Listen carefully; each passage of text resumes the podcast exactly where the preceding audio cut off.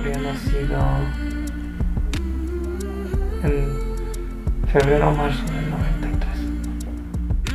Es como un tema tabú, te ha pasado y tienes que superarlo rápido y tienes que seguir con tu vida porque es mejor que haya pasado así, porque imagínate si nace enfermo, bueno, mil cosas que te dicen que supongo que será para animar, pero que tú no necesitas oír en ese momento, no lo necesitas oír. He tenido dos ah, embarazos de semanas que bueno pues no se han podido lograr y dos el pasado el primero que fue de casi cinco meses y es no, no dan permiso de tomar fotos a los bebés. Entonces, ni siquiera tienen un recuerdo. O sea, parece como si hubiera sido un fantasma que nunca existió. Fue un día muy intenso en el que finalmente se fue del hospital sin su bebé, sin tocarlo, sin besarlo, sin ningún recuerdo, ni siquiera me dijo lo que lo quería. Se fueron con las manos vacías totalmente. Y ahí es en donde el doctor me dice que efectivamente ya no hay latido de corazón y que acababa de perder al bebito.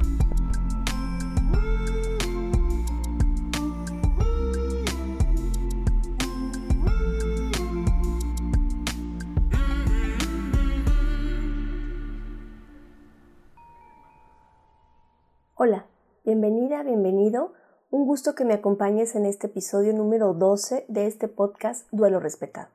Te invito a suscribirte al canal de YouTube, a dar like en Facebook y a seguirnos en Instagram. Te invito a sumarte a romper el silencio y hablar de este pariente incómodo de la maternidad, la muerte de un bebé en etapa de gestación, en el nacimiento o al poco tiempo después de su nacimiento. Yo soy Georgina González, especialista en duelo gestacional y perinatal. Comenzamos.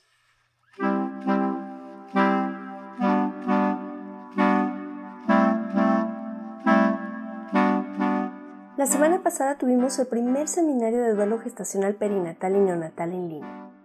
Contamos con la participación de ponentes de talla internacional y tuvimos una audiencia maravillosa de México, Estados Unidos, Canadá, Argentina, Chile, Guatemala, España, Australia solo por mencionar algunos lugares.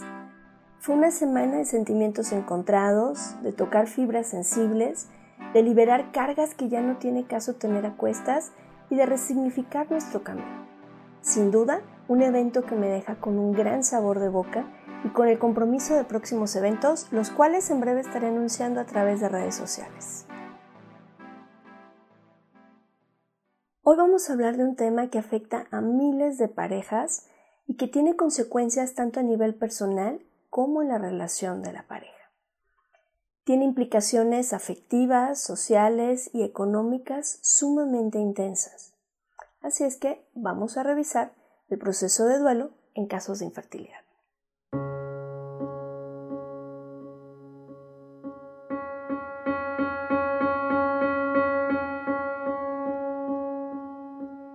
Entendemos como infertilidad a las dificultades que presenta una pareja para lograr un embarazo durante el transcurso de un año con relaciones sexuales activas y sin ningún método anticonceptivo.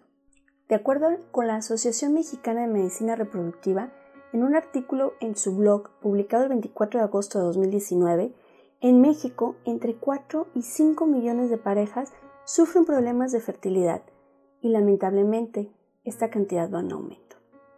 Es una situación que afecta tanto a hombres como a mujeres y sus causas pueden estar relacionadas con factores físicos que pueden ser condiciones de salud como endometriosis, ovario poliquístico, diabetes, varicocele en los varones, un estilo de vida sedentario, una alimentación deficiente, como lo veíamos en la conferencia en el seminario con el doctor Antonio Soto, estrés oxidativo que baja la calidad de los espermatozoides, alcoholismo, tabaquismo, etc. También pueden estar influenciados por factores relacionados con cuestiones emocionales como ansiedad y estrés.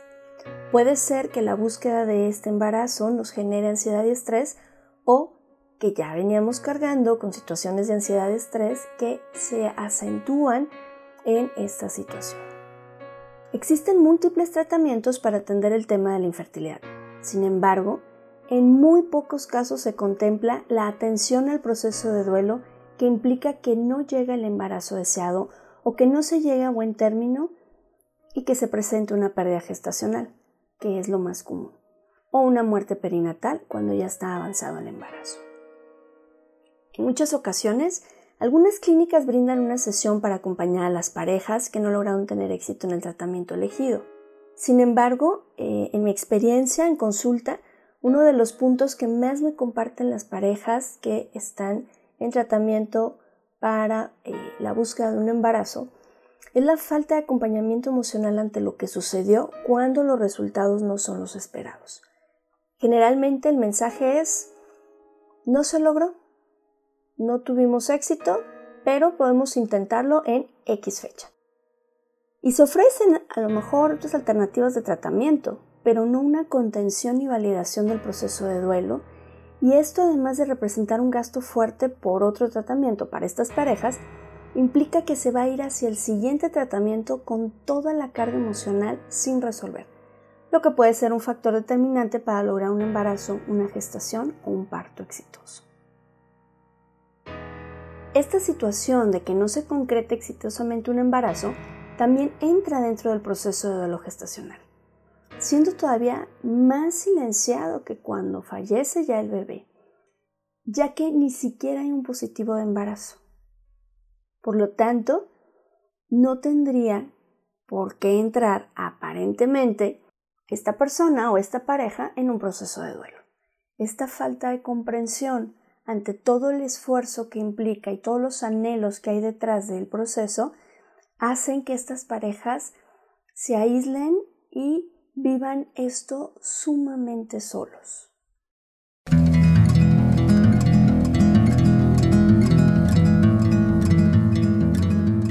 Y bueno, una de las manifestaciones que puede presentarse dentro de la relación de pareja es una crisis vital.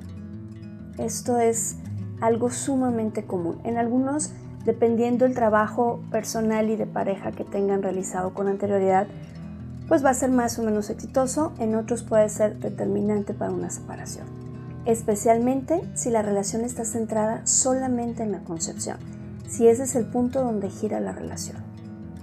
A veces se suelen separar las parejas porque van en busca de alguien con quien sí puedan tener hijos, y bueno, simplemente dejan a la otra persona parada en un abismo con sus emociones, con sus anhelos y bueno, que se busque la vida y se arregle como pueda. En lugar de buscar una solución como pareja, quizá para llegar a una separación, pero en muchos mejores términos. Y aquí, bueno, otro de los temas que, que salen a relucir es la cuestión de la autoestima, que es probable que llegue a tambalearse dentro de estos intentos por lograr un embarazo, es cada mes que llega el periodo es, es como la prueba de que no tuvimos éxito en la enmienda que, que nos habíamos puesto. Y es común que miremos y achaquemos todo hacia uno mismo. Te pongo un ejemplo de cómo estamos condicionados a cargarnos la mano y hacernos eh, nuestros peores enemigos. Cuando nosotros emprendemos un negocio, pero este negocio no tiene éxito, se suele decir fracasé con un tema muy personal, algo como yo lo hice mal. Pero si el negocio llega a tener éxito, se atribuye a circunstancias externas, no un mérito propio. Es que el producto es muy bueno, es que es novedoso, pero no dicen yo lo hice bien. Y lo mismo sucede en estos casos.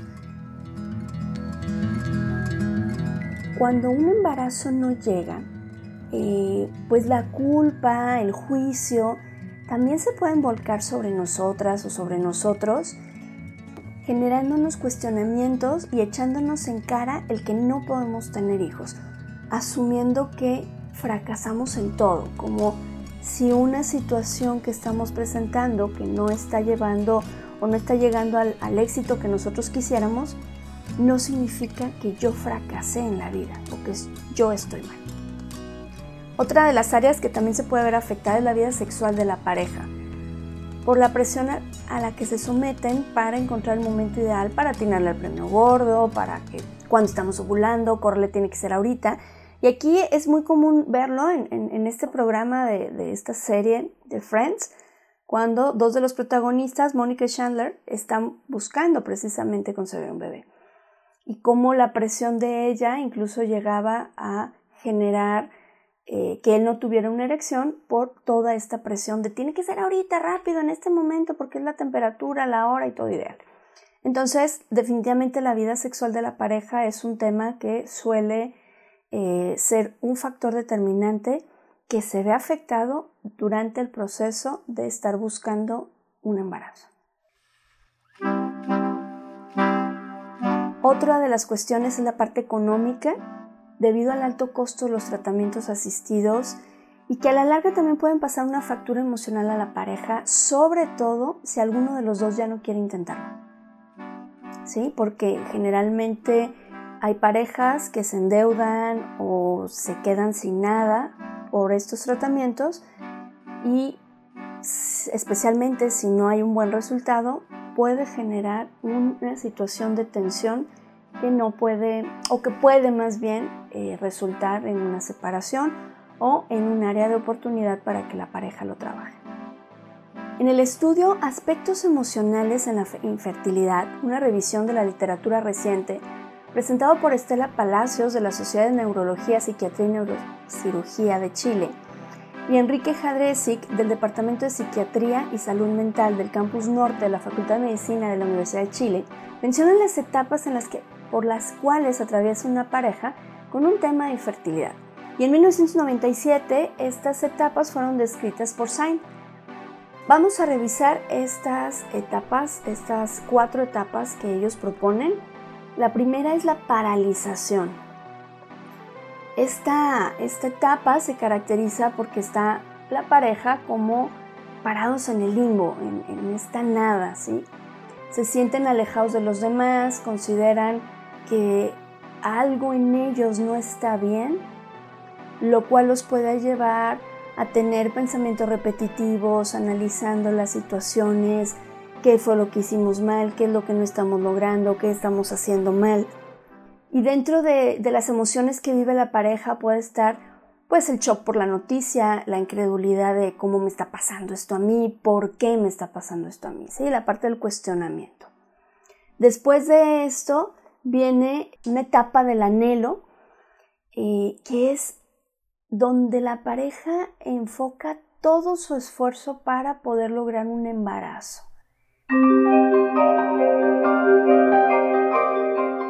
Y bueno, como no llega este embarazo, empiezan a sentirse deprimidos, empiezan a experimentar algunas emociones como la culpa, como el miedo, ¿por qué me esperé tanto? ¿Por qué me está pasando? Es que estoy mal, seguramente yo tengo algo mal. Y encima de todo, a nivel social nos topamos con muchas cosas de bebés, muchas embarazadas y muchos temas que nos van recordando ese anhelo que yo no he podido concretizar. Otra de las etapas es la desorganización y desesperación. Esta etapa se caracteriza por situaciones que generan ansiedad, son eh, momentos donde la pareja o en, lo, individual tienden a aislarse, se sienten muy desesperanzados, Incluso si el grupo de amistades ya comienzan todos a tener hijos y ellos no, empiezan a tener esa sensación de, que están excluidos, de que ya no eh, encajan en esos grupos, ¿sí? Y si encima agregamos la presión social de él, ¿y ustedes para cuándo van a tener hijos? ¿Y para cuándo va a llegar el bebé? ¿Y cuándo van a encargar familia? Cuando realmente no sabemos cuál es el proceso que está viviendo esta pareja, ni tienen por qué andar gritándolo a los cuatro vientos eh, cómo están manejando este tema, ¿no? En lo personal y en lo familiar. Entonces suele, suelen eh, experimentar ansiedad por, la culminación de, de este anhelo que no llega. Se pueden sentir incluso, como mencionábamos, relegados y esto puede hacer que mis círculos de amistades ya no me siento integrado, por lo tanto empiezo a sentirme como, ahora sí que como la canción que no soy de aquí ni soy de allá, ¿no? Nos sentimos fuera de contexto. En esta época, en esta etapa que suele ser eh, la más larga, pues suele caerse mucho en cuestiones de depresión, de ansiedad, eh, de culpas, todas volcadas en autocastigos hacia uno mismo. Y es muy importante la intervención en el acompañamiento emocional para resolver todas estas emociones que están ahí como una nube negra que, está cargando ahí sus rayos y todo, todo este, este tema de tensión, pero que no logro descargar y no logro canalizar de una manera más adecuada, más armónica. La desesperanza dentro de esta desorganización, de esta etapa de desorganización y desesperación, la desesperanza es la bandera, ¿sí? Como suelen haber pasado ya un tiempo, suelen haber gastado pues algo con los tratamientos, ya la desesperanza está tomando la bandera y ya es esa sensación de nunca lo voy a lograr, lo cual me hace todavía hundirme más. Entonces es importante que en esta etapa se dé un apoyo respetuoso y se acompañe emocionalmente el proceso. ¿Para qué? Para que podamos realmente resignificar. La cuarta, la cuarta etapa que, que manejan ellos es la reorganización. Y es tal cual el aceptar la realidad y reorganizar mi vida. No va a ser instantáneo, lleva un tiempo, de preferencia hay que hacer un acompañamiento emocional para poder llegar a esta etapa. Y, muchas de las parejas, cuando suelen relajarse y desconectarse un poquito de esta búsqueda, muchas veces suele llegar ese bebé de manera espontánea, porque la parte de la presión que ejercemos para el ahorita, tiene que ser ahorita la relación, porque entonces el termómetro me está diciendo, toda esta carga también hace que nos vayamos distanciando.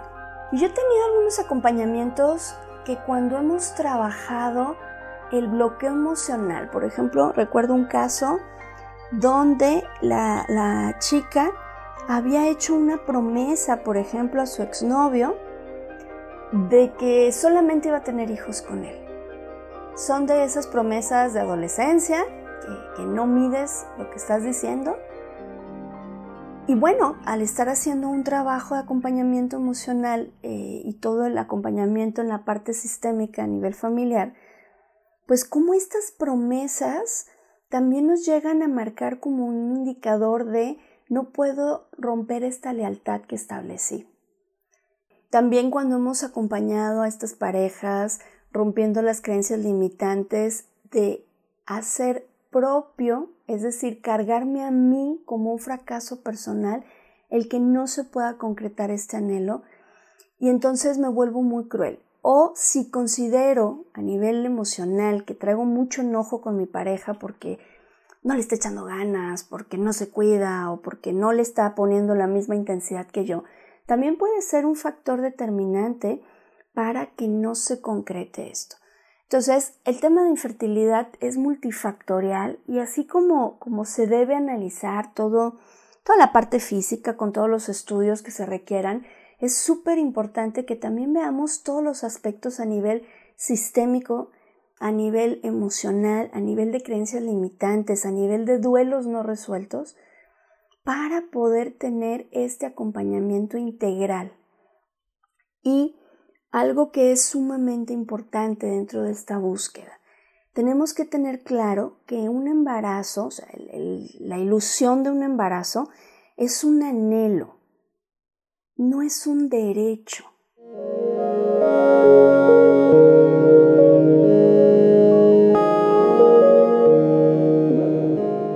La maternidad y la paternidad no es un derecho. El que los niños tengan una familia sí es un derecho. Entonces, las acciones y medidas que nosotros tengamos o tomemos para tener un bebé, tiene que ser siempre eh, con esta bandera. Es un anhelo, no un derecho. Y esto me va a ayudar también a respetar cuando los límites de lo posible ya no, ya llegaron hasta ahí. Es importante trabajar y aceptar que no se va a poder concretizar este anhelo pero ¿qué sí puedo hacer? ¿Qué sí puedo tener? Recuerda que siempre tenemos las dos caras de la moneda. Es importante ver ambas, no quedarme solamente en una y estar tan enfocado ahí que me pierdo de la vida por esta parte de solo centrar mi energía, mi pensamiento y mi corazón en el logro de un embarazo. Como podemos ver, eh, pues las tareas del duelo descritas por William Warden aplican perfectamente en, duelo por infertilidad. Cada una de las cuatro tareas, te invito a revisar el capítulo 2 o el 3, no recuerdo en este momento, donde hablo sobre estas cuatro tareas y aplican perfectamente. Y, y relacionándolo con lo último que te compartí, pues en esta tercera y cuarta tarea de resignificar en mi mundo sin, sin, lo, sin este bebé, eh, y poder integrar esta experiencia, pero seguir en la vida, es muy importante que estas parejas, si no concretan un embarazo, puedan lograr llegar a estas tareas de la mejor manera, con el mejor acompañamiento y de la manera y la forma más respetuosa. Estamos llegando al final de este episodio, pero quiero, quiero antes de cerrar hacerte este comentario. Si tú que me escuchas estás pasando por dificultades para concretar un embarazo, es muy, muy importante que a la par de las acciones que tienes para tener un proceso exitoso, agregues el acompañamiento emocional con alguien que esté familiarizado en este tipo de duelos y te permitas vivir tu proceso de duelo. Cada mes que llega tu periodo y que ves que chin otra vez no pegó, son duelos y es importante trabajarlos.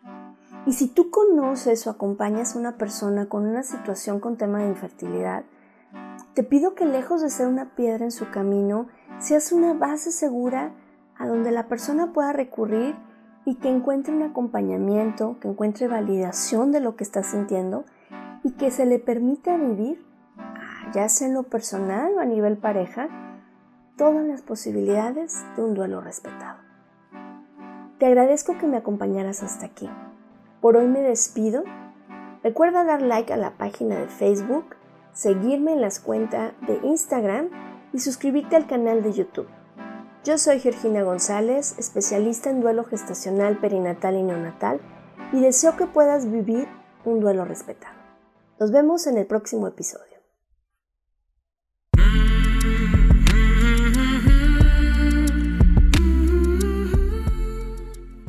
Este programa es producido por Georgina González y Carla Rodríguez y narrado por mí, Georgina González. Recuerda seguirnos en redes sociales como Duelo Respetado.